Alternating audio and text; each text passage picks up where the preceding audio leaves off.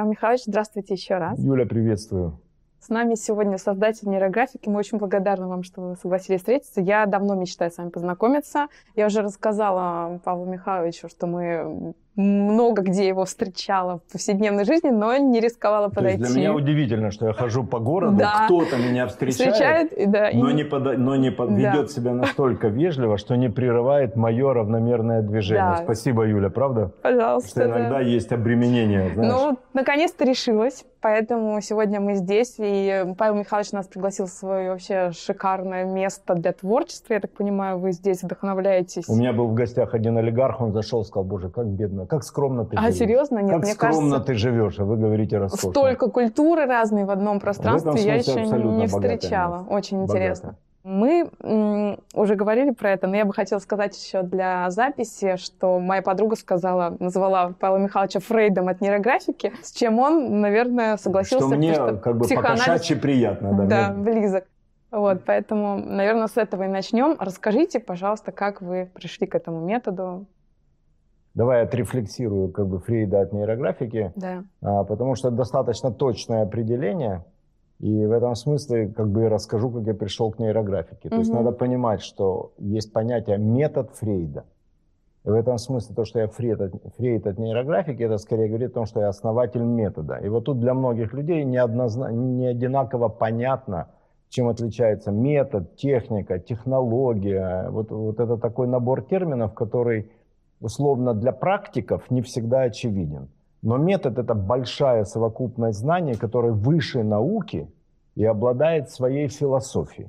Разработка методологии, грубо говоря. Методологии принципов мышления, которые связываются в определенную схематизацию, из которой может быть уже разложено научное знание, технология и так далее. В этом смысле, да, я как бы вот основатель метода, и мне это особенно приятно, потому что мое базовое такое разработческое образование – архитектура. Угу. То есть мне сложить конструкцию сложной модели эстетически, творчески приятно. Поэтому я занимаюсь вот методологией в целом. То есть и в этом смысле, да, это про, как бы, я фрейд от нейрографики, основатель. И мне приятно быть в этом составе этого, ну, таких людей, как Фрейд, Юнг, э, Перлс, э, Асаджиоли, я понимаю, что психологический мир, он не столь богат, как нам кажется. Угу. Что по-настоящему серьезных школ, которые дали метод, а не просто сумму каких-то своих интерпретаций, не так-то много за сто лет. И в этом смысле нейрографика – это чудная вещь. Ну и мне особенно приятно, что она такая, она российская, потому что это первый российский метод российской как психологии. Бренд известны. методов, да еще которые стали уже даже на такого международного значения, влияния, их просто нет. Угу. Есть много хороших, прекрасных научных школ психологии отечественных, которые я боготворю. Методов нет. И в этом смысле, да, нейрографика – это сильнейший метод. Как я к этому пришел? А давайте расскажем, может быть, не все знают про легенду прекрасную когда я обучалась а, у Павла Михайловича на инструкторском курсе, он рассказывал, что слово нейрографика пришло во сне в самолете над Там Иерусалимом. Анекдот, анекдот на самом деле еще более интересный. Расскажите. Интересный анекдот в том, что это случилось 29 апреля. И интересно, что ровно за 10 лет, 29 апреля 2004 года, я летел из Израиля в Россию, в Домодедово для того, чтобы ну, в Россию жить, работать и прочее. Ровно 10 лет назад, как оказалось, 29 апреля я летел в Израиль из Домодедова, ну там на встречу с группой и все такое. И вот это десятилетие тоже не случайная вещь. Ну и где-то на полдороги, действительно в полудреме, где-то там над облаками, сейчас бы я сказал, с линиями поля, да, да, на да. уровне линий поля, ко мне явилось это слово из дремы, такой хорошей творческой дреме. Что такое дрем? Знаете, это как бы dreams, это ведь мечта. И вот это состояние дремания такое, вот я его очень люблю.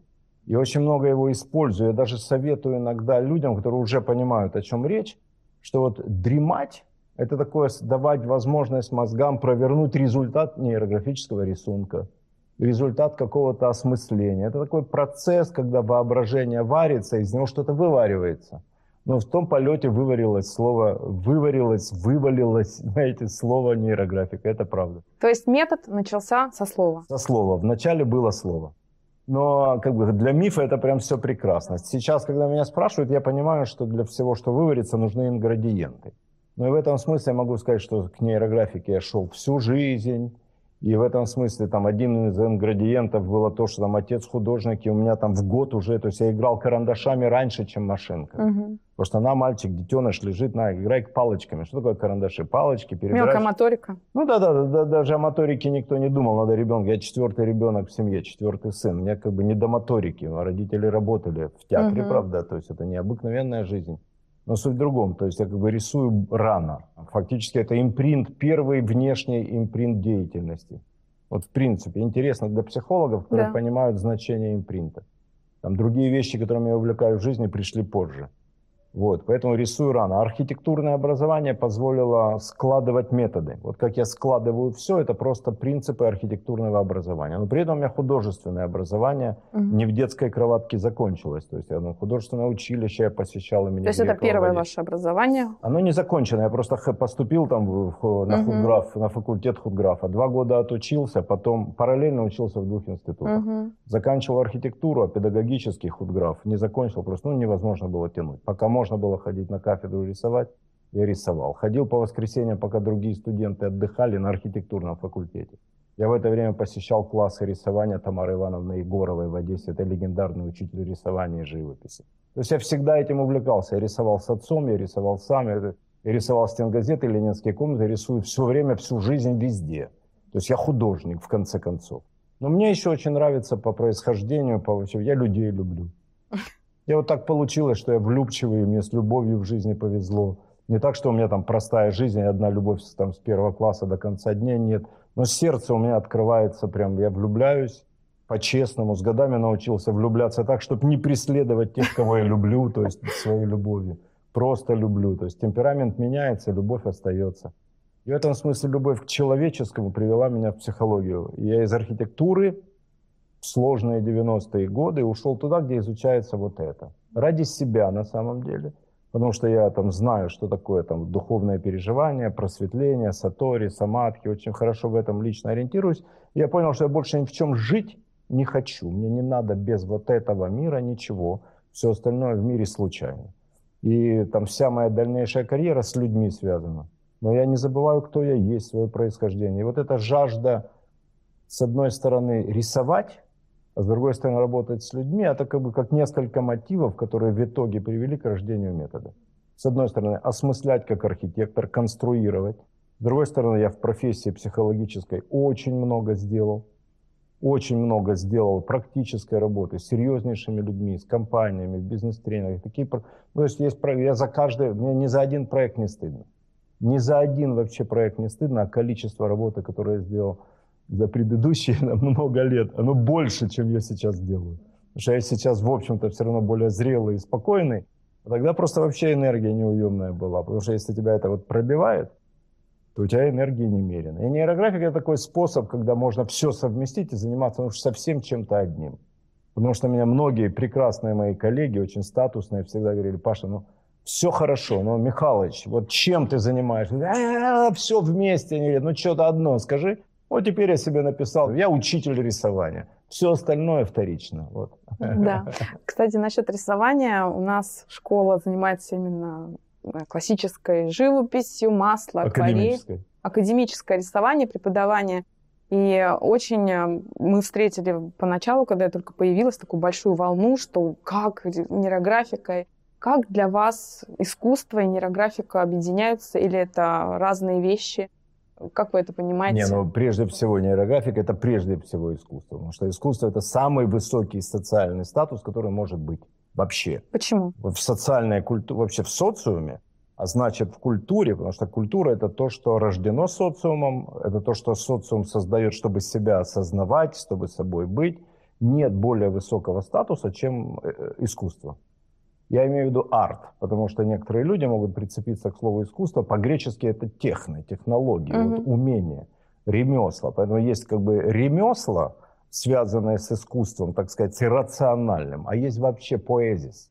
И в этом смысле арт — это поэзис по-гречески. В этом смысле это, знаете, это такой... Э, и люди, которые занимаются артом, это люди, которые являются той частью, легитимной частью социума, которая имеет право на мистическое, на нерациональное воззрение. имеет право общаться с реальностью вообще без слов. Танцор общается с реальностью без слов. Но когда люди смотрят, как танцует танцор, у них что-то происходит. Если ученый смотрит на то, как танцует танцор, у него формулы складываются. Танцор через свой танец передает что-то, если это божественный танцор. Ну, некий резонанс, грубо говоря, с Он проводник чего? Неведомого в мир ведомый, из, э, вот это из Нави в Явь. И люди искусства, они, они как бы это такие самые чувствительные элементы общественного общества, народа, нации, то есть людей. Это прослойка людей, которые работают с неведомым. Вот есть как бы религиозные деятели, они работают с неведомым ритуальным способом. И хорошие ритуалы, я люблю все духовные там, культуры, школы, все в порядке. Но искусство это как бы чистая такая вот прям непосредственный контакт. И когда я говорю, что нейрографика и вообще нейроарт – это искусство, я имею в виду прежде всего вот это. Это легитимное право на мистичность. Заметьте, это не право на то, что я там знаю, что как устроено, о чем звезды говорят и прочее, что может быть верно, но, в общем-то, может быть и подвергнуто сомнению.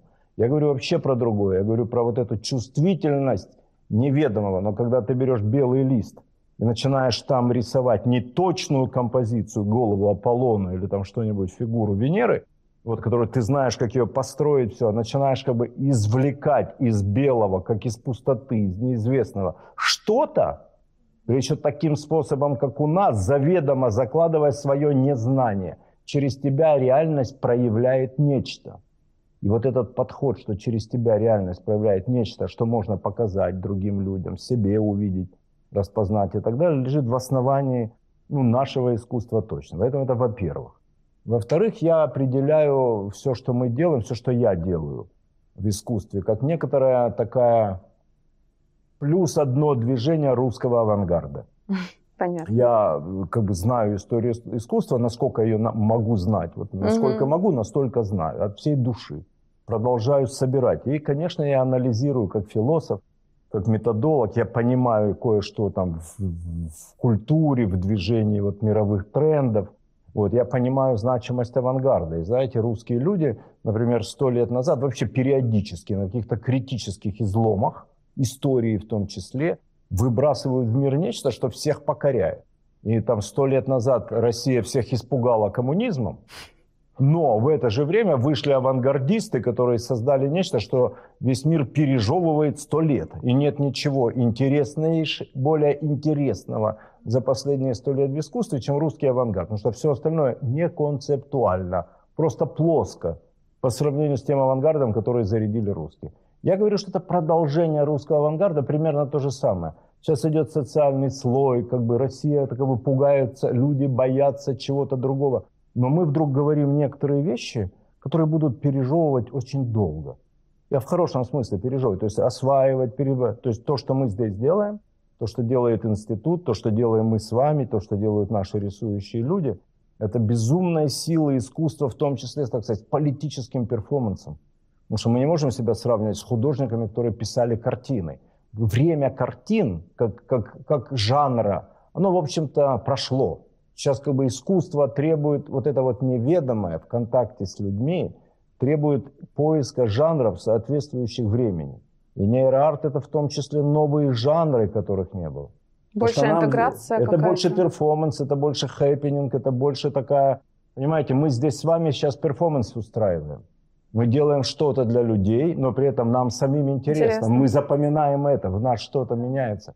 В нашем разговоре. Я не по написанному сейчас с вами говорю. Во мне открывается что-то. Вот это мое искусство. Вскрыть, открыться в контакте с тем, что вот с истиной. Если ты еще можешь с истиной быть в контакте, то твое открытие приносит пользу всем. А так как нейрографика в частности, ну, простите, это нагло звучит, но в контакте с истиной, линии поля. Мы, все, кто рисует нейрографику, понимают, о чем я говорю. Угу. Те, кто впервые меня слышит, сейчас подумают, дядечка, ну, как бы немножко загоняет, потому что там в контакте, рисовать. в контакте с истиной, все такое. Я понимаю провокативность этих изречений, но я утверждаю их истинность, как философ и могу это обосновывать и доказывать, в том числе логическим путем. Но нам-то важно, что это не логический путь, что это живое переживание. То, что, что можно прожить, что это искусство, конечно. Да. Искусство. И поэтому оно и есть Конечно, конечно. А вот еще частый вопрос, могут, я сама задавалась этим вопросом, могут ли иметь нейрорисунки какую-то ценность, не знаю, там, денежную, как э, какой-то арт-объект или что-то такое. Есть ли какие-то примеры, чтобы люди рисовали именно их на продажу, например? Я еду в поезде. Встречались ли вы с этим? Сижу, рисую. Ну, салфетки, знаете, в Да. поезде в Сапсане дают там салфетку. Ага. Достаю маркер, начинаю рисовать. Сидит рядом дочка в поезде, говорит, папа, что ты делаешь? Я говорю, ну, как бы деньги зарабатываю. Он говорит, папа, вечно ты шутишь. Я да ничего не шучу. Я же не могу ударить грязь лицом. Он говорит, ну, пока как это, как это, вот салфетка? Я говорю, ну, вот так, говорю, давай я дорисую и в Москву приедем, сразу продадим. И так не может быть. Я дорисовываю, фотографирую, прямо из Сапсана выкладываю в сеть и пишу 150 тысяч рублей. На, на, на перроне меня уже встречает леди, которая мне отдает деньги. Более того, я продал две таких работы. Я вторую успел нарисовать в этом же маршруте. И вторую передал еще одной леди. Дочь меня зауважала еще больше. Она говорит, папа, оказывается, не все шутка, что ты шутишь. Оказывается, это интересно. Это мой опыт. А, Я не тороплюсь продавать свои работы. Мгм. А, Родные люди мне говорят, что все это будет продано, сколько бы ты ни нарисовал. Потому что, как сказал мне очень, очень мудрый человек, мой старший брат, он очень мудрый, знает искусство и сам в искусстве живет, и искусством зарабатывает. Он говорит, сколько бы ты ни нарисовал, все будет, всегда будет мало, людей сильно больше. Чем позже я это продам, тем лучше. Может быть, я не продам, может быть, я часть завещаю какому-то музею, наверное, мне надо что-то оставить детям. Я не тороплюсь продавать. Мгм. Но, например, у меня есть планы, и дай бог, в, 90, в 23 году они просто сбудутся. А, Открыть галерею нейроарт в Москве. Ну, это интересно. Может быть и в Петербурге, потому что в том числе виртуальная галерея, NFT, современные формы. Я смотрю на, на то, как продавать. Есть люди, которые у нас, наши художники, вашего курса леди Мария Закалата или прошлого года выпуска, она NFT продает нейрографически. Не сверхдорого пока, но я имею в виду по, маш- по масштабам сумм NFT, но она продает. Есть люди, которые там делают fashion уже какой-то, то есть это разрастается. Я люблю, когда вещи складываются сами. И особенно вот эта часть, которая связана с искусством, не торопиться. Дороже будет. Вот эта сакральность самого искусства должна пройти период, знаете, банальной моды. И вот тогда она станет как бы искусством. И, ну, наверное, любую картинку можно объявить как искусство. Но, тем не менее, знаете, надо как-то делать хорошо. Мгм. И моя забота в том числе, почему я делаю школу Чистая искусства, школа. школа нейроарт. Чистая школа – это про нашу этику Да. всю и нашу ответственность перед обществом, чтобы мы все были вменяемые, там, одними вещами, словами одни вещи называли. А школа нейроарт – это в том числе на навыки рисования. Любой может человек стать художником, любой. Но любой человек, чтобы стать кем-то, должен 7 лет что-то практиковать. Занимаешься ты боевыми искусствами, через 7 лет ты получаешь черный пояс, если ты хорошо занимаешься. Ты позанял, начала заниматься какими-то технологиями, 5 лет института, 2 года стажировки, ты кем-то становишься. Это циклы обучения, которые изложены в акмеологической науке, науке о труде. У познания есть свои циклы. Чтобы стать художником, надо 7 лет профессионально заниматься художественным делом. Мгм. И когда эти люди вырастают, хочешь не хочешь, они создают такие работы, которые будут стоить очень дорого. Я понимаю, что мои работы будут стоить особым образом. Ну, как если бы Фрейд нарисовал Ну да. портретик, это потому что Фрейд Как нарисовал. имя. Да, как имя. Но они красивые. Это жанр уникальный. Когда мы можем создать стену, это картину величиной со стену, 4 на 5 метров за один день. Картина 4 на 5 метров за один день. Так я так музеи хочу экипировать. Я просто, я просто, у меня есть такой личный проект, я хочу в Испании, мне просто очень нравится, что испанцы настроили очень много красивых музеев. Они пустые стоят, там ничего не происходит, потому что нет столько искусства, но они как бы вложились в предыдущие годы, к началу третьего тысячелетия, огромным количеством музейных пространств. Ну, я очень люблю испанцев, и как бы мне нравится нейрографика в мире искусства. С одной стороны, это авангард, с другой стороны, это очень испанская такая тема, потому что испанцы, вот Гоя, Сальвадор Дали, а, как бы Эль Грека, да, то есть они это все на Да, уровне... что-то Испанцы самые мистичные в европейском мире. Да, у них много психологии в Да, да, да, картинах. да, они мистичные, вот абсолютно. Я понимаю, что нейрографику они прям примут прям очень хорошо. Я хочу просто делать такие перформансы, а с другой стороны, если я нарисовал стену, ну, представь себе, зал музея, неделю там происходит перформанс. И четыре стены этого зала за неделю становятся расписаны. Прямо посетители смогут сами Ну, принимать не, я участие. приглашаю людей, инструкторов, Да, специалистов, это школу интересно. там провожу, сразу все делается, и картины остались сразу в музее. Это станет частью? Так, так, так никто в искусстве не делал. Никто не делал, потому что само по себе произведение искусства, то есть его производство, это тоже искусство. Плюс это объединяет. Конечно, это как аквариум. Это любой человек, посетитель музея, может войти в мастерскую художника, стать художником. И не просто так. Картина получается сумасшедшая по количеству энергии, труда, новым формам, уникальности. Такого не было никогда. Нейрографик – это искусство невероятной силы. Мне просто мозга хватает как-то, ну, иногда не хватает Тогда я подучиваюсь. Многозадачность. Иногда я подучиваюсь, я учусь все время, больше других, поверьте мне. Вот как бы каждый день учусь больше всех. Поэтому мало времени спать. Вот, э, когда мне надо что-то самому что-то понять, найти слова, понять, что происходит через меня, угу. что через меня происходит, чему я открылся, и каждая новая работа еще куда-то открывает. И вот это понимать, что с тобой происходит, знаете, требует как бы много психической энергии. Но это потрясающее искусство, которого не было. Я, все, я утверждаю, как бы, словами Достоевского, там, нейрографика спасет мир. Ну, но не потому, что это нейрографика, не потому, что психология, а потому что искусство, вот это важно. Потому что искусство.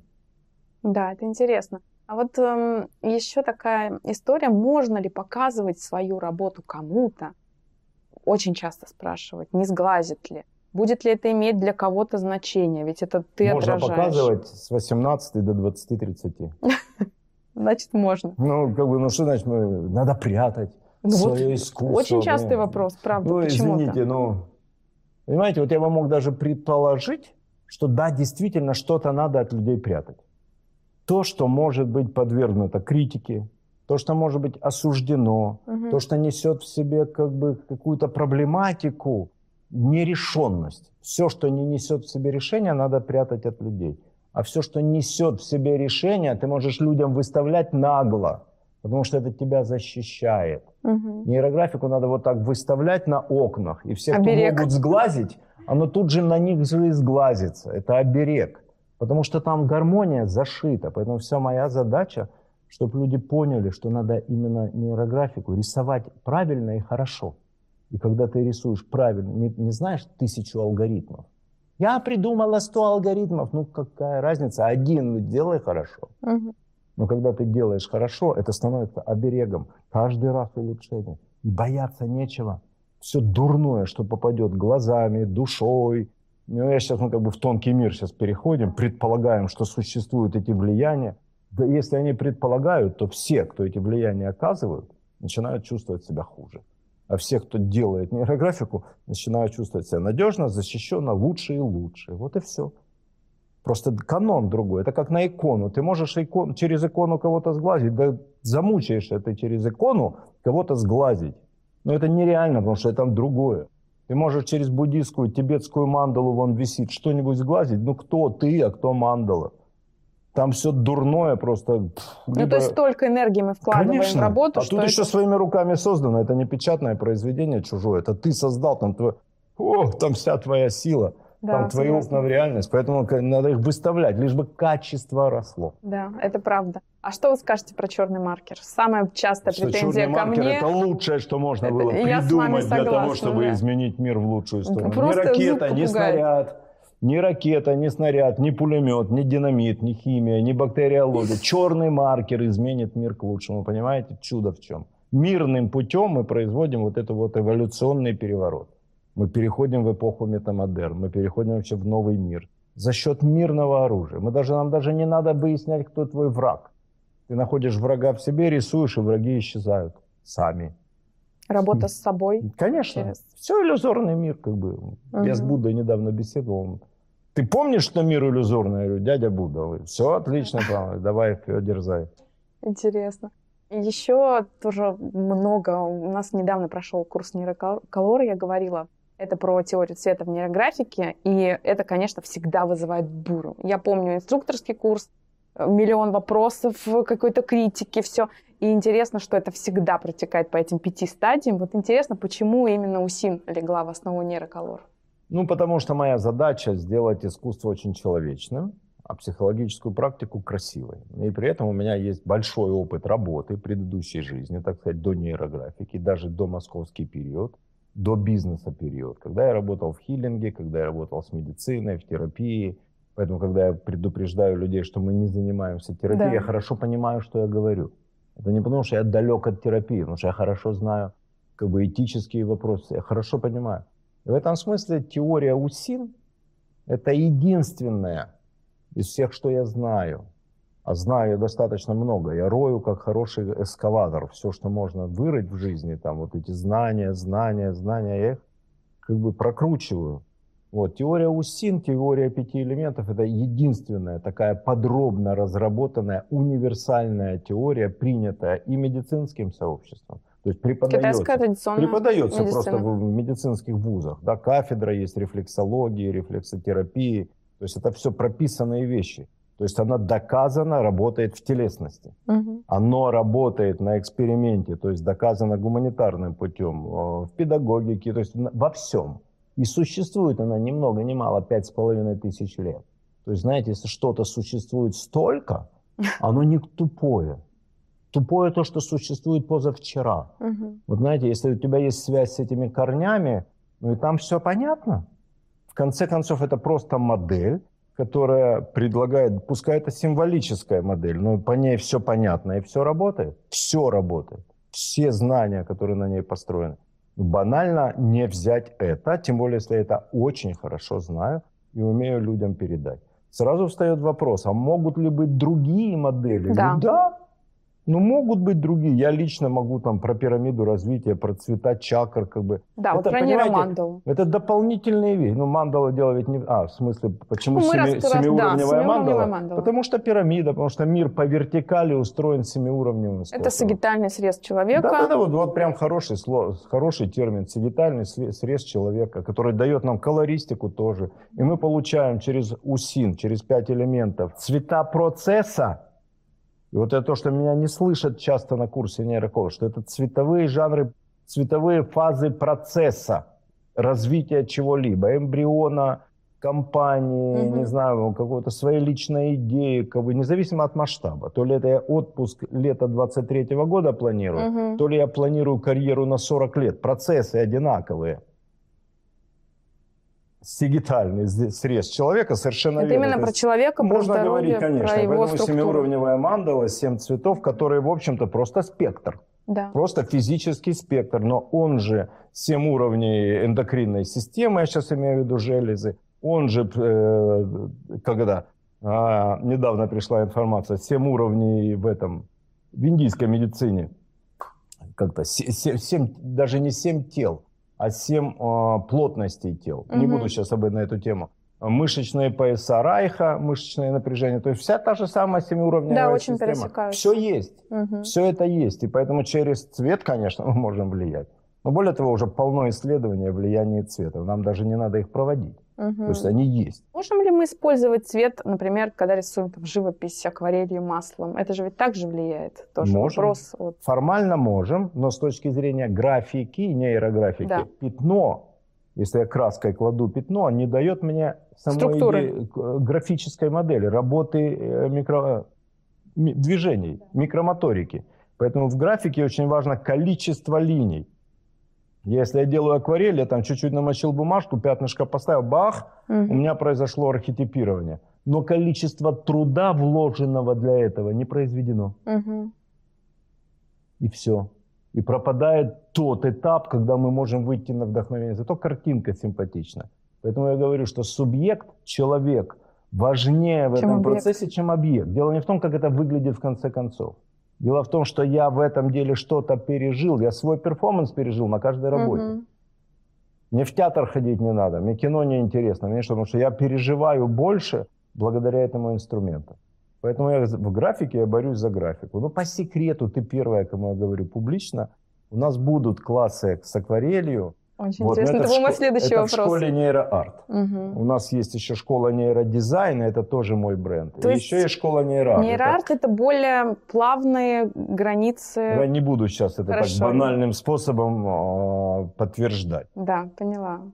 А вот интересно, я тоже как э, врач могу сказать, что большая часть двигательной коры отвечает именно за Ну, мелкую конечно. моторику, Ну, конечно. поэтому вот частый Ну, вопрос, вы как? Понимаете, мелкая связь? моторика это то, что это сигналы нашей эволюции. Да. Потому что если там животное, вот у него копыта, а вот у кого-то уже не копыта, а пять там каких-нибудь... э, То, что сделало нас тем, Ну, кем да, мы да, есть. постепенно осваивая вот эту микромоторику, а, мы те, кто мы есть. Потом там ученые спрашивают, ну, некоторые, да, говорят, откуда взялась ни с того ни с сего эволюционно появилась кора головного мозга. Но если проследить, это развивается вместе Да. с развитием ручного труда там и прочее, прочее. И навыки письма – это самая тонкая микромоторика. Тем более мы ведем Сам- линию определенным образом. Это не Ну, потоковое рисование. Абсолютно верно. то Это есть- не, не спонтанное, что у меня там рука сама дергается, я от этого безумно счастлив. Вот, потому что нет понятия спонтанно. Я бы говорил, это рефлексивное такое рисование. Вот, и есть рисование у нас осознанность Мгм. в каждом моменте. И вот это вот то, что мы творим, это удивительно. Тем более в нашем мире сейчас. Мы, я, знаете, меня иногда спрашивают там, как спрашивают, как ты придумал нейрографику, я все время придумываю новый ответ.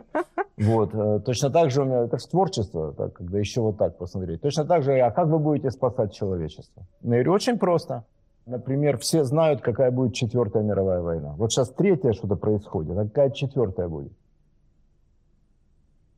Кто знает, какая будет четвертая мировая? Четвертая мировая война как бы есть у как бы этих у футурологов. Это связь, это искусственный интеллект с А, да, да, это я Э, слышала. Борьба с машинами. Да. И много на эту тему всяких терминаторских вот этих вот антиутопий, да, как все кошмарно будет.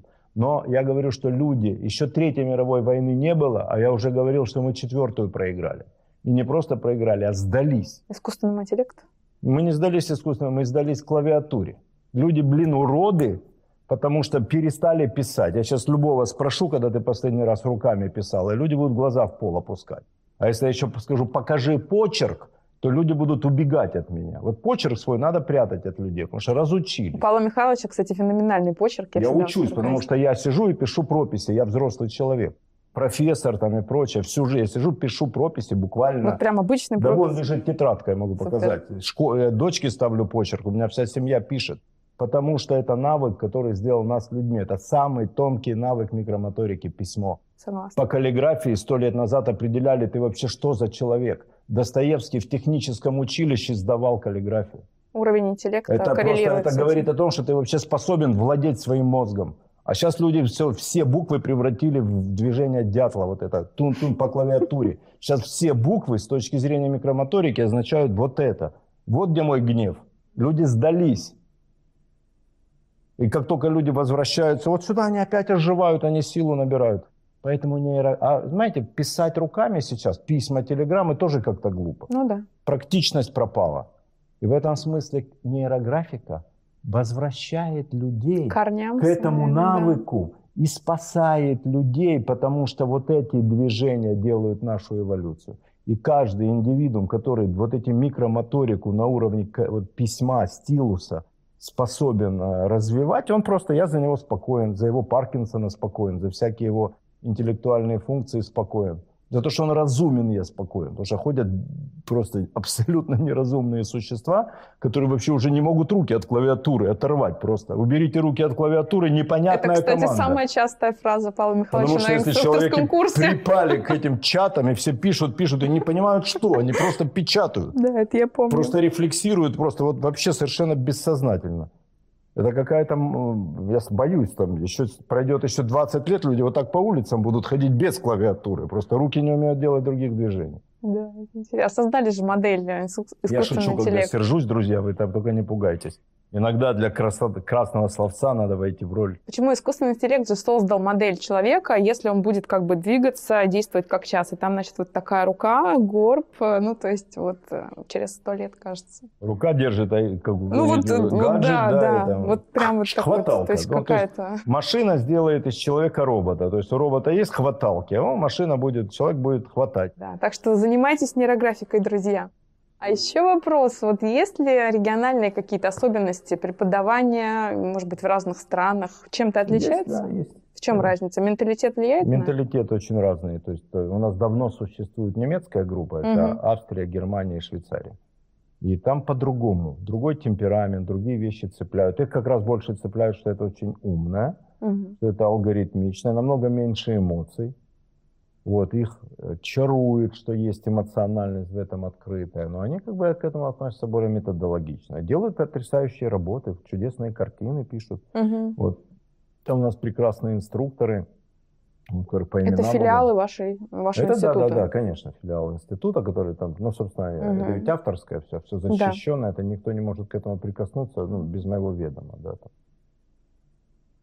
Ну, там, не знаю, написал человек сценарий, например, аватара. Это его сценарий. Никто не может взять, делать аватар То есть без нейрографика это запатентованный бренд. Ну, как и все мои торговая бренды, марка. да. Я просто понимаю, что я создаю ценный авторский продукт Мгм. и удерживаю в чистоте ценный авторский продукт. Если кому-то нравится переписать по-своему «Война и мир» Толстого, это не «Война и мир» и не Толстой, это какая-то вообще... В этом смысле то же самое. Вот моя работа, она авторская работа, у нее свои, как бы, своя этика, своя административная часть, государственная часть. Вот, но суть в другом, как бы все по-своему все равно делают. Там очень красиво. И очень по-другому, и другая группа. И когда я приезжаю в другой манере, я даю те же алгоритмы, я имею в виду, просто другая манера высказывания, другая скорость рефлексии. Это спокойнее, размереннее, да? Спокойнее, размереннее, вопросы больше какие-то, знаете. Им очень нравится, что я много, я ведь могу все совсем связать. Мгм. То есть моя докторская работа – это универсальная теория гуманитарного знания. Нейролиний. Э, Ну, не только. Схема и метамодерна. И я очень хорошо знаю немецкую философию Мгм. и немецкую психологию. Вот. И им очень импонирует, что я приезжаю, рассказываю им то, чего они, конечно, это не знает средний человек. Ну да.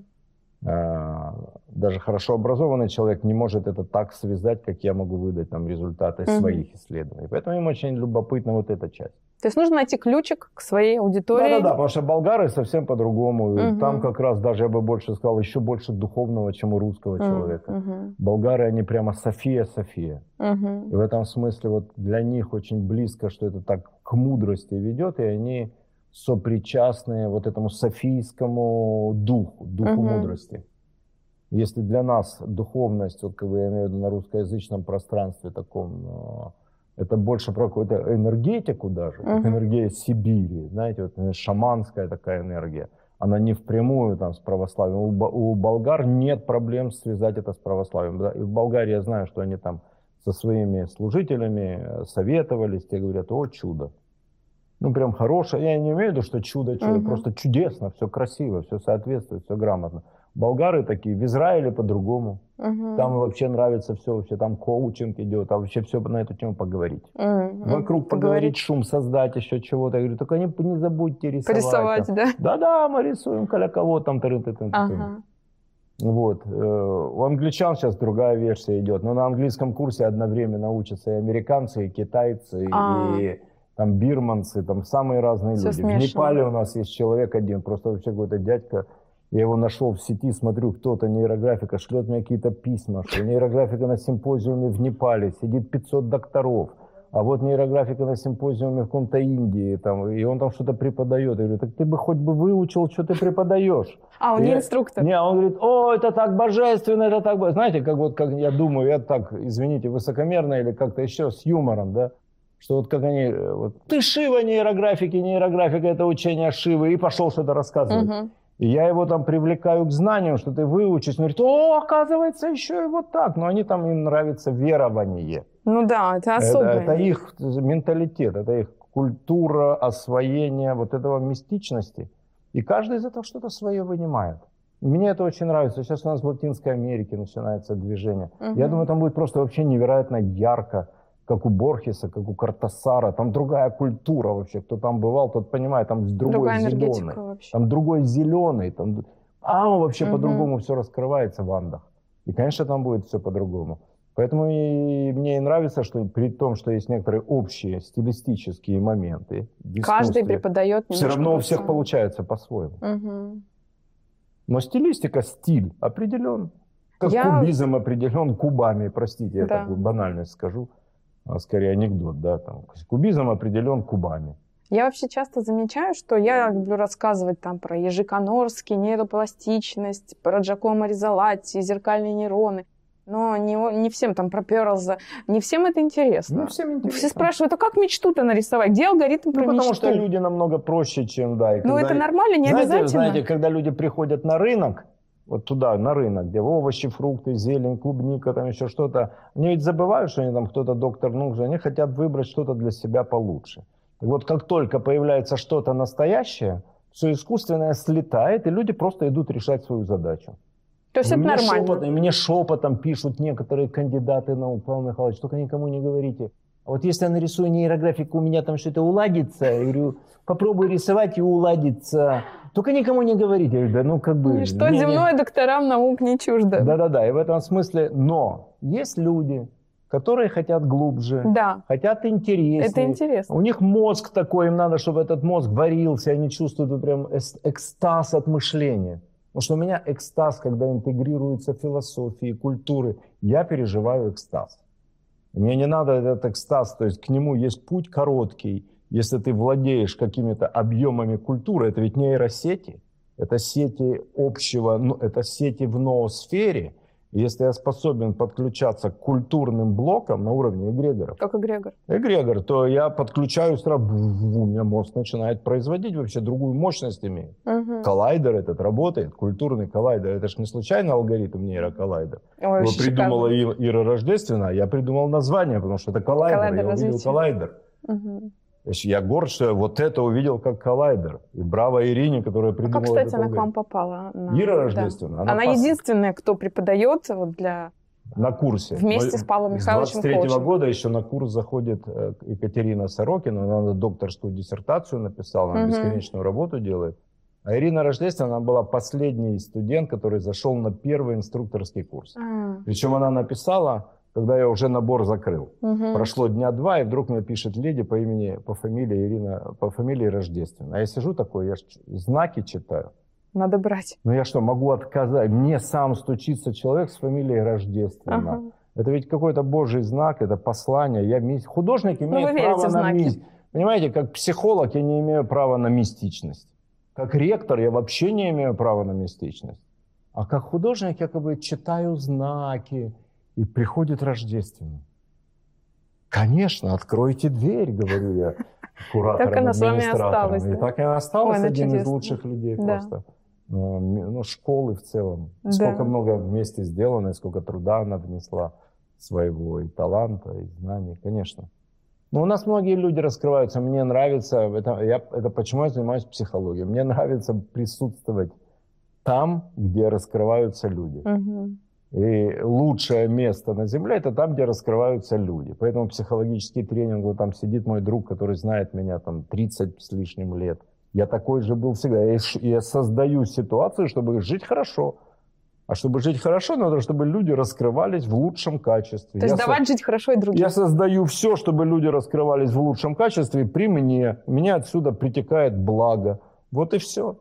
И вот как бы закон общежития очень простой. Коммуна очень просто делается. Там общий вклад. Во что? В восторг жизни, в экстаз жизни, в творчество какое-то. Давайте что-то делать, лишь бы не во вред. А вот э, интересно, что обычно все, что вот мы решаем какие-то задачи, исполняем мечты, нейрографика помогает там, ну, неважно, много всего. А очень часто пишут люди, а у меня все хорошо, зачем мне рисовать? Расскажите. Ну, потому что а, если у тебя пропадает проблема, тебе становится скучно жить. Ну, зачем ты живешь? Просто, чтобы тебе было хорошо. Знаете, в, нирване пребывать хорошо, но скучно. Вот прям точно знаю, что говорю. Поэтому нирвана это такое, ты туда ну, как бы вход протоптал. Нырнул, Да-да, там на ретритик съездил, еще чего-то, каждый день медитируешь, цигун делаешь, у тебя есть вход в нирвану, но там скучно, там невероятно хорошо. Но есть еще личностные проблемы. У каждого из человека, у каждого из людей есть личностные проблемы. Если нет, я создам. то есть если нет проблемы, Я создаем. создам. Конечно, то есть там какой у тебя Вызов. доход? У меня такой доход, мне даже неприлично говорить. Я говорю, умножь на 10. Он говорит, но мне не надо. Я говорю, ты отдай, что тебе не надо. Ты просто создай себе проблему увеличения чего-то. Масштабируйся. Мгм. Увеличь свое образование. Мне что, надо это образование вот, вот по потребностям жизни? Мне хватит, я знаю, на две жизни, наверное. Но я себе говорю, ой, я вот этого не знаю, вот тут я ничтожество. То есть, понимаете, вот это вот я боюсь формулы любви к себе. Вот есть люди, которые увлечены любовью к себе. Это такая немножко закрытие вот это детских гештальтов. Любимые, нелюбимые, люблю себя, все какой-то детский ну, Сейчас лепет. очень популярна такая риторика. Уже 10 лет. Это даже не риторика, это какие-то монологи о любви к себе. Вы понимаете, что это инфантильно? Что как только ты любишь себя, ты перестаешь развиваться. Я сейчас говорю про управляемую нелюбовь к себе. Я в некоторых вопросах могу дойти до уровня неуважения себя, ненависти к себе. Если я, как у меня были периоды в жизни, когда я полнел там на 30 килограмм больше, чем сейчас, на 30. И я тогда себе говорю, стоп, сейчас любить себя в этом состоянии, это нереально. И пока ты трезво не оценишь чувства к такому себе, к такому себе по материальному контуру, по физическому, по телесному контуру, по коммуникативному, пока ты себе, себя не осудишь, ты себя не исправишь. Жизнь – это исправительно-трудовая колония. Просто она может быть в очень красивой, вот как у меня, например, студии. У меня здесь исправительно-трудовая колония.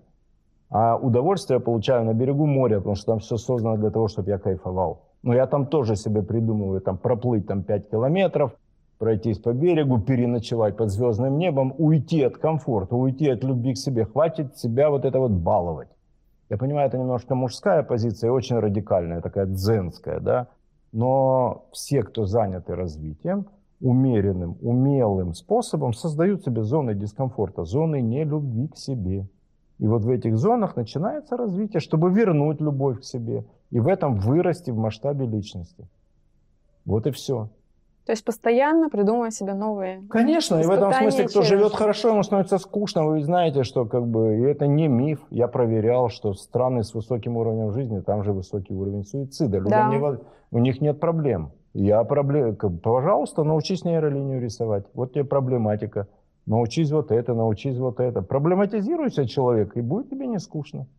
Да, был же такой известный эксперимент с э, мышами или крысами, да. когда их в идеальные условия есть, пить, все, и они в итоге друг друга как-то да, уничтожили да. через только свинки, очень про... Только свинки процветают в идеальных условиях. Все остальные, всем остальным становится скучно. Да. А, ну говорят, коровы дают хорошо молоко в идеальных условиях. Человек ведь отдельное существо. И вот ему надо не идеальные условия, потому что он создал себе такую систему приспособления и такой хитрый ум, и столько всего, чтобы Ничего снять, не делать. Чтобы снять с себя чувство жизни, угу. что, в общем-то, он и жизни в этом деле потерял. Потерял, он нету чувства жизни, нет любви от ходьбы пешком.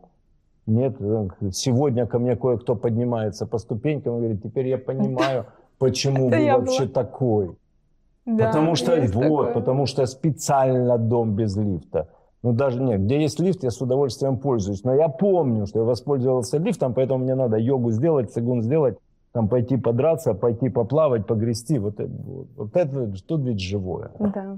Мне очень нравится нейрографика тем, что вы прям намеренно подчеркиваете, что надо делать что-то, не просто говорить. Четвертый тип алгоритмов – это алгоритмы действий. Да, нейроцель. Да, да, да. да. Алгоритмы действий. Недавно рисовали. Как вы относитесь к тому, вот э, нужно ли уметь рисовать и помогает ли опыт классического рисования? Вы говорили уже, что у вас э, есть, э, что вы изначально художник.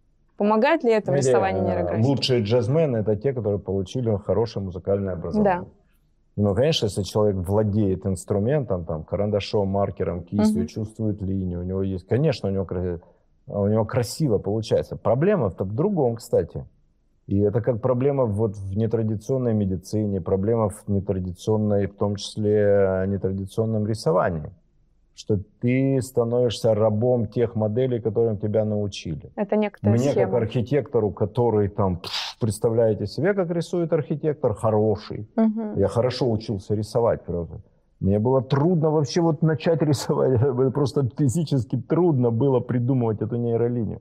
Потому что всегда вот построение, геометрия, геометрия, перспектива, ты все это прямо у тебя мозг так считает. Зашоренность некоторая ну, есть, это да? не зашоренность, это модель. Ну да. Это модель. Вот освободиться Внутри которой... от одной... Более того, мне ведь важно ее не презирать, потому что у меня да. же есть школа архиграфики, где я учу архитектурному угу. рисованию.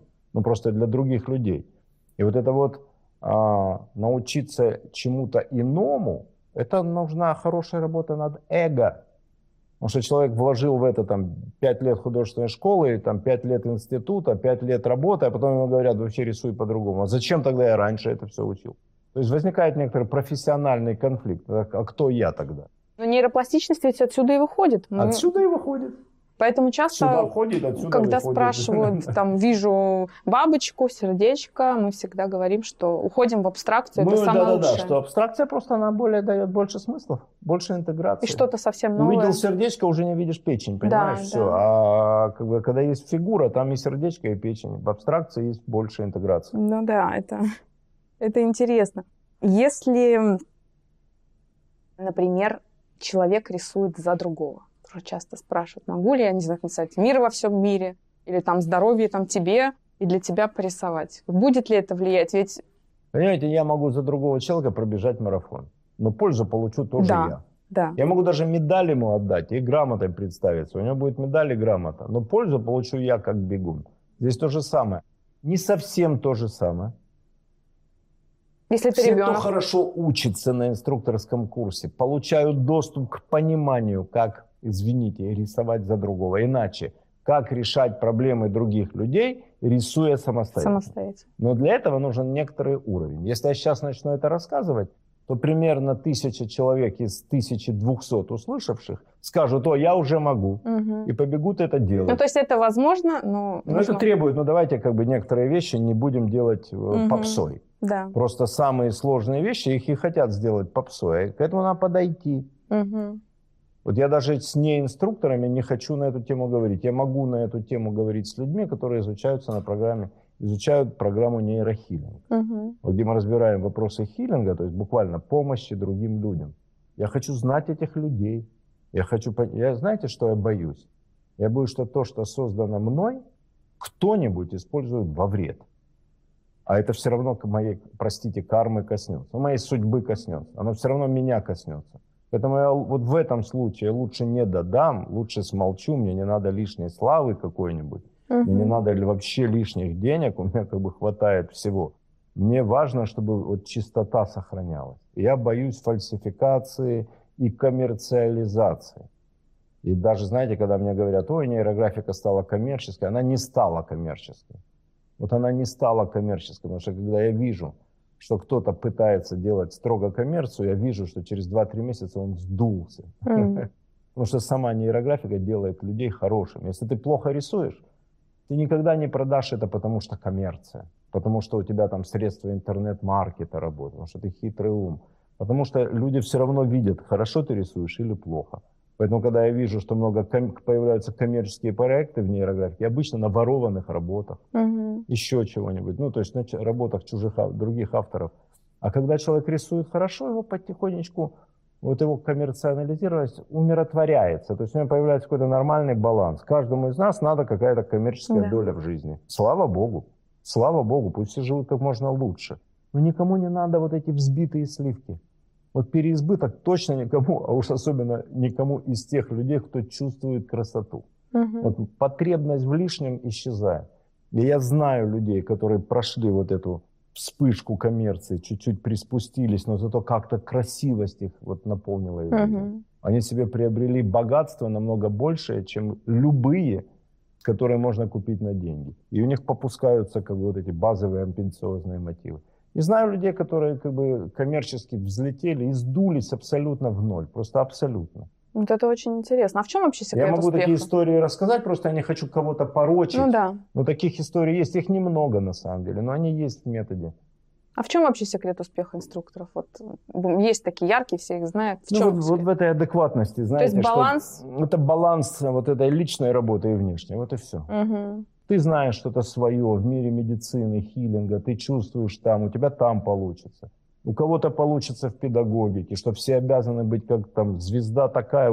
Сколько людей, сколько звезд? Ну, то есть у каждого свой какой-то Конечно. определенный путь. Конечно, важно ведь счастливым быть, а не быть Универсального вот это- нет. Зачем? Мгм. Зачем? У каждого вот этот вот как бы соответствующий масштаб и конфигурация своего личного счастья, своего личного блага, конфигурация личности у каждого своя. И когда человек свою конфигурацию на- находит, у него пропадает зависть к чужим, потому что он настолько счастлив в Есть себе, такое, да. «Во, слава Богу, у тебя так, у меня так, у тебя так, ура! Кто-то на Бали преподает, кто-то там преподает. Все, думаете, знаете, на Бали лучше, чем по Москве носить. и зарабатывать деньги. Лучше. Ну. Все, кто был на Бали или там в Таиланде провел хоть полгода однажды в жизни. Три месяца. Все, вообще. Понятно, что я не могу сидеть в Таиланде долго. Я вот Мне тоже. хочется сюда, тут там движуха, я люблю машину водить, там, Мгм. учителя у меня здесь. Но суть я про другое говорю. Что люди могут максимально раскрыть свой потенциал, в том числе свою харизму, а, вот в своем уникальной умеют конфигурации мира, конечно, Мгм. через свой аватар, через свою множественность, Да, это интересно. через свое разнообразие. И это прекрасно, правда. Поэтому приятно собираться вместе, приятно, что у нас есть такое сообщество профессионалов, что после э, института люди не разбегаются куда-то. Нравится быть вместе, что тут никто никому дурного слова не скажет. Я вижу там женский мир, кто-то на кого-то шипит чуть-чуть. Ну, как обычно, Куда женское без сообщество. этого? Нормально, как, как Борис Гребенщиков пел, там, в каждой женщине должна быть змея, это больше, чем ты, там, больше, чем я. Ну, как бы, это общая мантра, но в целом тут очень доброжелательно. Мне вообще кажется, что вы чуть ли не единственный мужчина в мире нейрографики, ну прям вот так Нет, я не звездно. Серега Жучков, например. Ну да, но Вот, э, это скорее исключение, чем правило. Почему так? А зачем нам? То есть это Меня когда коллеги спрашивают, вот, Пискарев, почему у тебя одни женщины? Я говорю, потому что я Да. мужчина. вопрос. Говорит, ну, как говорю, подожди, я мужчина, у меня даже нет фантазии притягивать мужчин. У меня нет такой фантазии. Я фантазирую о женщинах. Передайте своему психоаналитику. И моему передайте психоаналитику. Я фантазирую о женщинах. Это нормально.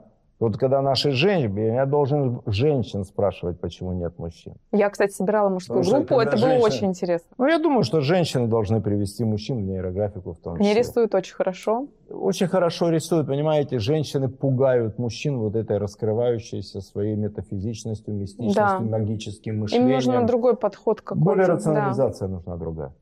Я думаю, что мужчинам больше нужна нейродизайн и нейробионика, где с телом много связано. Мгм. Но у нас есть такие программы. Кто из мужчин хочет, у нас прям боевые искусства могу, ну прям есть определенные школы в нашем институте, которых я зову. Ну, просто они не столь множественны. Ну, они не так известны на слуху, как Ну и нейрографика. знаете, нейрографика, кроме всего, открывает, а сам принцип открытия, вот открытие, он ведь для женщины натуральный.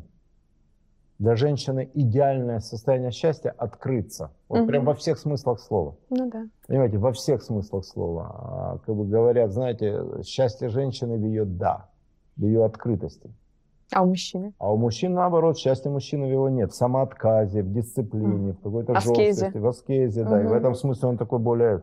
и вот это вот то, что открывается, это только для тех мужчин, кто дошел до того, что пора аниму раскрыть. А пока мужчина занят своей, своим анимусом, вот этой своей мужской конфигурацией, себя так жестко бережет, не реализован как мужчина на 100%, Мгм. Ему сложно раскрыться, это потерять накопленную силу. Ему надо дожать себя. И тут И нужны потом другие уже вещи. на да. другой А женщина все раскрывается, она от этого сразу лучше. Но нейрографика хорошо структурирует. Э, Я на себе это отмечаю. Вот именно мысли, э, взаимодействие с телом. Вот Ну, это для этого рефлекс. прямо специальная школа нейродизайн. Мгм. Вот прямо про структурирование, это прямо следующий шаг, школа Мгм. нейродизайн. Просто дизайн изучается после графики. Мгм. Это про, про что, расскажите? Нейродизайн? Да.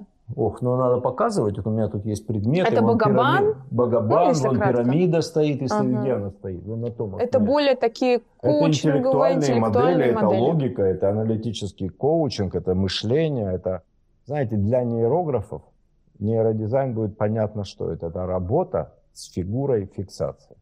То есть мы ищем решение с помощью Нейрографика модели. ведет к фигуре фиксации, Мгм. а нейродизайн это работа с фигурой фиксации. Мгм. Если фигура фиксации это фигура решения, то нейродизайн это вся работа с вариантами решений. А вот, кстати, вопрос про фиксацию тоже был у меня, даже два. Может ли быть несколько фигур фиксации? Смотря в какой композиции. Ну, например, Понимаете, проблема в чем? Фигура фиксации – это фигура, которая организовывает движение мысли. То есть ты, твоя задача выбрать, там, не знаю, ходит девушка, получила три предложения. То ли на работу, то ли замуж. То ли три предложения. Вот как бы как э, стоит там Витязь над перепутьем. Мгм. Ему надо выбрать, какой дорогой пойти. Если у тебя три фигуры фиксации, ты остался на перепутье. да. Каким путем? То есть у тебя мозг, у тебя все хорошо, пока не дойдет до трех фигур фиксации. Ты богатырь, ты приперся на этот перекресток, а там вдруг у тебя три фигуры.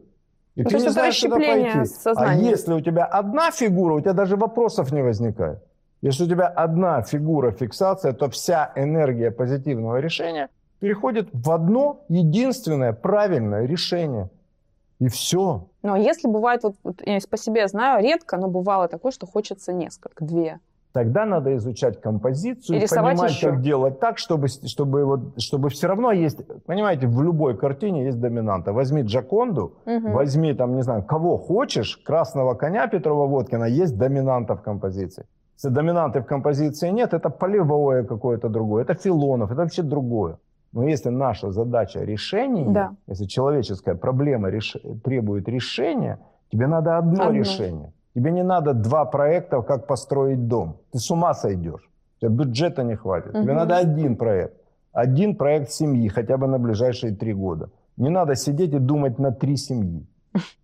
Ну, потому что порвешься просто, у тебя времени не хватит, там, еще чего-то.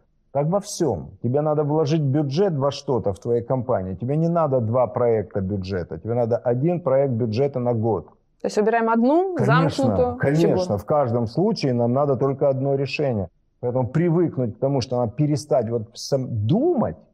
Вы понимаете, я к чему веду? Что надо перестать думать, А делать а начать уже. делать. Есть такая социология, работа француза одного, сейчас не вспомню имя, а, но она такая знаковая по названию. Примерно ей лет 20, конец 20 века. Называется «Возвращение человека действующего». Понимаете, все это думание, это лишь бы не делать. Мгм. Это себя беречь, это не выходить вот туда, это не вступать в реальный конфликт, вот в реальную коммуникацию. Это сидеть и думать. Но в эпоху модерн за то, что ты умный, тебе платили. А сейчас за то, что ты умный, тебе максимум пятерки в школе ставят. И больше никак тебя жизнь за это не, Не поощряет. не поощряет. Твоя задача быть не умным, а, простите за пошлое слово, эффективным, ну или иначе, умелым. Прийти что-то сделать, и ты свободен. Правильное решение, у тебя нет внутренних сомнений, ты, у тебя пропадает эта экзистенциальная боль, вот этот весь как бы роденовский мыслитель, дантовский как бы ад, у тебя все это исчезает, ты просто делаешь и живешь хорошо. И все, и делаешь и живешь хорошо. Кто не хочет жить хорошо, пускай идет, сомневается. Мы ведь никого не заставляем. Мгм. Вот и все, простой подход. А про фигуру фиксации в продолжение. Мне казалось, что вы не всегда используете ее. И часто даже вот пока я училась на инструкторском курсе, пока вот кто-то из слушателей не напомнит, а где фигура фиксация? Вы, ну, да, вот, вот она. Ну, во-первых, Как я рад, что вам что-то кажется. То есть у вас есть свой богатый мир, в котором у вас происходит что-то свое. С другой стороны, вы правы, я не всегда делаю то, что я даю своим студентам как задание. Мгм. И я, когда, так как я рисую личные кейсы, а не просто примеры для вас, я проживаю что-то. И когда я рисую кейс, например, какого-нибудь проекта, я создаю полевые условия, я запускаю мыслительный процесс, я знаю, что завтра я его опять прорисую, там послезавтра у меня еще какой-нибудь тренинг, я там эту тему возьму, и я свои кейсы довожу до конца. Мгм. В этом смысле, знаете, вот, например, э, ну, есть ведь у нас такие уроки, там, часто я в открытом, я могу просто линии поля порисовать. Я могу просто линии поля порисовать, но я в контакте с линией и со своим процессом, ну, наверное, глубже других, ну, без высокомерия. Просто я в этом регулярно. И в этом смысле мне не надо каждый раз все дожать. Мгм. Мне иногда надо развернуть очень большую силу, соответствующую глобальному проекту. Мгм. Там мое чудо в том, что я вырос на какой-то, за счет нейрографики, между прочим, вышел на какие-то глобальные проекты, то есть все мирные. Не, не потому, что это слово такое приятное для произношения, а потому что это правда. Мгм. Ну вот, весь мир этим занят, еще какая-то идея всемирная, еще какая-то идея всемирная. Это меня туда вывел этот масштаб. За счет чего? За счет того, что я на линиях поля, я на них сплю, понимаешь? Мгм. Мне не надо там каждый раз что-то закрепить. То есть вы даете Но начинал я- это. Но я даю людям научиться, как это делать, но сам я не обязан повторять уроки от Мгм. первоклассников. Ну да, понятно. Ну, еще раз, без высокомерия. Я готов всех научить всему, но я не обязан быть такой, как мой студент. Мгм. То есть это уже лично какие-то Ну, находки. конечно, я работаю личную жизнь, я перед вами показываю все, как я рисую, я себя проживаю. Вы что-то замечаете, слава богу. Мгм. Вам надо фигуру фиксации, ладно, вы меня вынудили, я нарисую. Да, да, да. Вот это Ну, вы меня вынудили, я нарисую, просто чтобы вас успокоить. Потому что если я начну каждый раз что-то объяснять, Мгм. то бегут такие, выучите азбуку, потом Да. вы поймете другое объяснение. Мгм. Я могу извиниться перед курсом иногда, что извините, я как бы живу чуть в другом мире, как бы забегаю вперед. Но вам ведь интересно тоже что-то увидеть. Да, да, да. Там, поверьте, через 200 лет о нас будут всех говорить, кто? Потомки. О нас будут говорить потомки. И о тех, кто в этом задержится, о них будут говорить потомки. И вот кейсы первых это, это кейсы для потомков. Угу. Вот это важно понять, что мы еще как бы в историческом процессе все, и в нем можно принять участие, если ты если тебе интересно принять участие в историческом процессе, стать фигурой. Да, ведь нейрографика, она такая относительно новая, 8 лет всего. 8 лет от рождения год. слова, конечно. Извините, тот же Фрейд, вы сегодня вспоминали, он 8 лет бегал со статьей, чтобы его кто-то прочитал. Я уж молчу. Ну, время чтобы... ускорилось сейчас, конечно. Это да. мы такие просто. А так у всех остальных так же медленно, так же никто ничего не делает. То есть ни у кого ничего не происходит. Угу. Еще такой интересный вопрос эм, от ученицы. Что делать, если вот мы пишем упражнение в конце или в начале по актуализации темы, по созданию психической доминанты, если приходят странные слова, у которых нет э, значения? слова? Ну, э, она говорит, а какая там абракадаб, да. А врлдак это значит Булгакова перечитать? Нет, ну вообще вот не находит э, никакого ни перевода, то есть это не иностранное Да не важно, а что это важно? Это что-то из подсознания какая-то... Это что-то. Может быть, там, не знаю, ченнелинг. Знаете, я когда-то слушал там кому-то к ченнелингу. У какой-то дамы в ченнелинге запросили что-то про Пискарева и нейрографику. Угу. И мне показали это видео, она стоит на сцене, и там что-то... Ну, то есть чистый джибериш. Потом раз и так по-русски. Да, там эпоха чего-то со звезды Альдебаран передают, что вообще все добро даем. Как бы отлично, знаете. То есть не знаем, какие, какая информация через людей приходит. Угу. Нам что важно по этому поводу? Наша рефлексия. Мне как не важны какие слова, мне важно, какие эти слова поднимают во мне эмоции, образы, угу. как у меня эти слова взрывают мой внешний мир, угу. внутренний мир, мои вот То есть мы их осмысляем, это задача, да? Мы их а, рефлексируем, угу. потому что осмыслять это только про интеллект, ну, да. смысл это одна из четырех фаз а, осознанности. Рефлексии, да. Рефлексии. Угу. Поэтому мы их прочувствуем, их ощущаем, мы, они нас заставляют что-то визуализировать, угу. а визуализируем мы все в нашей рамке реальности. Ты не можешь представить что-то такое, что ну, тебе абсолютно чуждо. Угу. А вот в звуках может быть все что угодно, звуки они такие. А в чем, на ваш взгляд, главная причина такой популярности нейрографики сейчас? Прям какой-то взрыв был, мне кажется, вот особенно в период карантина, прям все стали рисовать. Ну, люди ищут спасения. То есть это... Люди оказались дома, вдруг оказалось, что очень много вещей, на которые люди опирались, они оказались ничем. Ну, наверное, они раньше были чем-то, или в других условиях они прекрасны. Я с уважением отношусь ко всему. Угу. Но у всего есть свое место. И вдруг оказалось, что там пандемия в заперти, в одиночестве или вот в этих замкнутых пространствах, чем людям заниматься? Угу. А психоанализом? Ну, тогда хотя бы в ролях определиться. Кто там халат надел, ты аналитик, да, то есть меняться ролями. Тут как бы очень живой процесс, честный, эффективный, нарядный, угу. нарядный. То есть ты сидишь какой-нибудь там, я бы так сказал, малосолнечном Челябинске, например, или еще где-нибудь. А, ну, или в Петербурге, Петербурге. и тут все серая зима, у тебя цветные маркеры, то есть твои ведь э, рецепторы получают цвет, они получают что-то, это связано со смыслами. Это просто другая эпоха, это инструмент другой эпохи. Я не думаю, что то, что вот там я придумываю, через меня приходит, мы развиваем что-то единственное. Ну вот Ханк стоит – это музыкальный инструмент новой Музыка эпохи. небес. Да, но он произошел, произошел в 2010 году. Угу. Он вообще новый, а звучит как вечность. Такое ощущение, что на нем Да. играют там тысячи лет, там какие-нибудь шаманы. Мгм. Вот там э, другие вещи такие же подобного плана происходят. Мгм. То есть эпоха что-то рождает. Наше чудо, что как бы, более того, я думаю, что как раз таки вот в этот русский мир будет очень много рождать. И это не потому, что у меня там патриотизм. У меня там паспорт Израиля, у меня четыре крови, у меня там, не знаю, везде и всюду есть Мгм. там какие-то места, где это мои страны, мои места, но я просто понимаю, что вот эта вот эпоха Севера, она воспроизводит, сейчас вот сюда пришел Великий Дух. И здесь будет очень большой творческий подъем. Мы, может быть, одни из пионеров этого творческого подъема. Может быть, мы как бы сразу вошли в такие территории, что как бы, за- как это, знаете, как на Клондайке во времена золотых этих поисков. Кто забил, то зону, это мое. Да, это мое, оно уже есть. Мгм. Но еще будет что-то рождаться. Другая фармакология, другая там, не знаю, другой танец. Вот не только русский академический балет, что-то родится из чего? Из того, что вот здесь народ сейчас будет создавать что-то новое. Мгм. То, что сейчас происходит такой большой социальный слом, слом в том числе хорошо, потому что вымыва- вымывает традицию вот этих устаревших авторитетов. Мгм. И вдруг у молодежи появляется возможность что-то по-другому сделать. Ну, слом это всегда новые возможности. да, да, да, да. То есть это как бы, понимаете, просто сто лет назад была революция, Да. она как бы тяжело сказалась, но у нас есть опыт вот этого культурного превращения. Мгм. Не войны, а культурного превращения. Вот это авангард. Мгм. И я верю, я читаю. По моей теории это так. Я об этом говорил раньше, чем войны всякие начались, а, что так будет.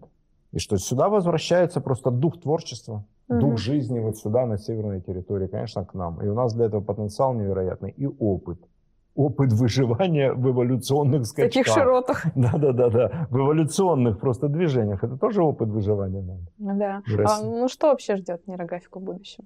У Ну, вас ничего, спасет планы? мир, будут рисовать все. То есть То есть вы думаете, что Да, вся значит планета думаю? будет рисовать? Конечно, конечно.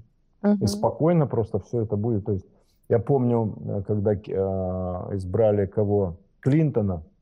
Одна из за- такая статей была в английской прессе, по-моему, что Клинтон это первый американский президент, который играет на саксофоне и курил марихуану.